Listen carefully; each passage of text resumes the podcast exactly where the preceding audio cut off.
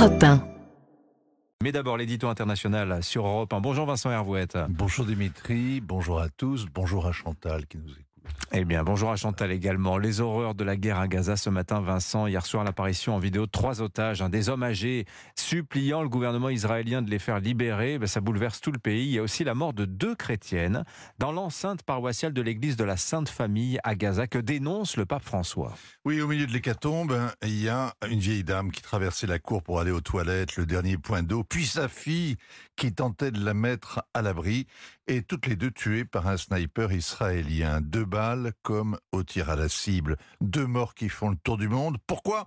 Mais Parce qu'elles sont le symbole du dénuement, pile la semaine de Noël qui donne à voir dans la crèche une famille si fragile, parce que Gaza est en terre sainte, mais qu'il n'y a plus de bonnes nouvelles pendant la guerre, que des mauvaises, et aussi et surtout parce qu'avec cynisme, le malheur des chrétiens d'Orient est exploité par ceux-là même qui s'en moquent ici et l'exploitent là-bas. Combien de chrétiens vivent encore à Gaza, Vincent? Un tout petit troupeau, quelques centaines de catholiques, quelques milliers d'orthodoxes, comme les chrétiens d'Irak, de Syrie, d'Égypte, du Liban. Ils sont les otages ou les boucs émissaires des violences qui travaillent le Moyen-Orient. Les djihadistes les ont saignés, les islamistes les marginalisent. L'hémorragie dure depuis 30 ans. Le monde arabe se vide de ces chrétiens qui ont tenu 2000 ans. À Gaza, la plupart habitent au nord, dans le quartier de Zetoun, près de l'église latine.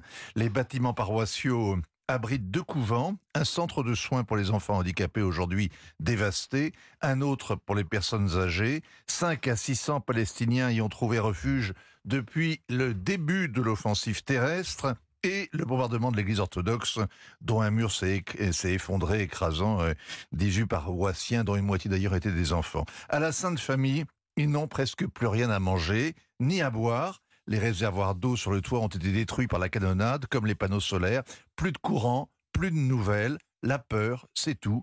Mais ils ne veulent pas abandonner leur refuge.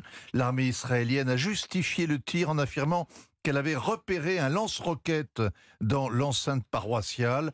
Les assiégés affirment que c'est faux et que les militaires veulent seulement les faire décamper. Est-ce qu'ils sont euh, aussi menacés par le Hamas Bien, les chrétiens vivent un triple malheur. Être victime du Hamas comme tous les Palestiniens qui sont leurs compagnons de captivité, être victime de la guerre que le Hamas a délibérément provoquée poussant l'ennemi à la faute, être enfin victime de la propagande islamiste qui se sert de leur malheur pour accuser Israël. Al s'indigne, encore plus que le Vatican, mais il y a pire, les larmes de crocodile que versent les hypocrites en Occident, ceux qui n'ont jamais de mots assez durs pour fustiger l'Église, moquer les bonnes sœurs, manifester une indifférence de plomb pour la cohorte des martyrs en Afrique comme en Asie. Ceux qui sont indifférents au malheur des chrétiens, sauf, sauf quand ils sont palestiniens. Parce qu'un chrétien qui meurt en terre sainte leur sert à, incriminer les juifs dans leur terre promise. C'est un Noël assez sinistre qui se prépare en Palestine.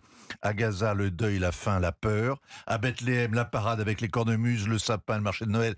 Tout ça a été annulé, évidemment. À vue humaine, le christianisme semble comme à l'agonie dans son pays natal. Signature Europe 1, Vincent Hervouette. Merci beaucoup Vincent pour ces mots. 7h46. 7h, 9h, Europe 1 matin.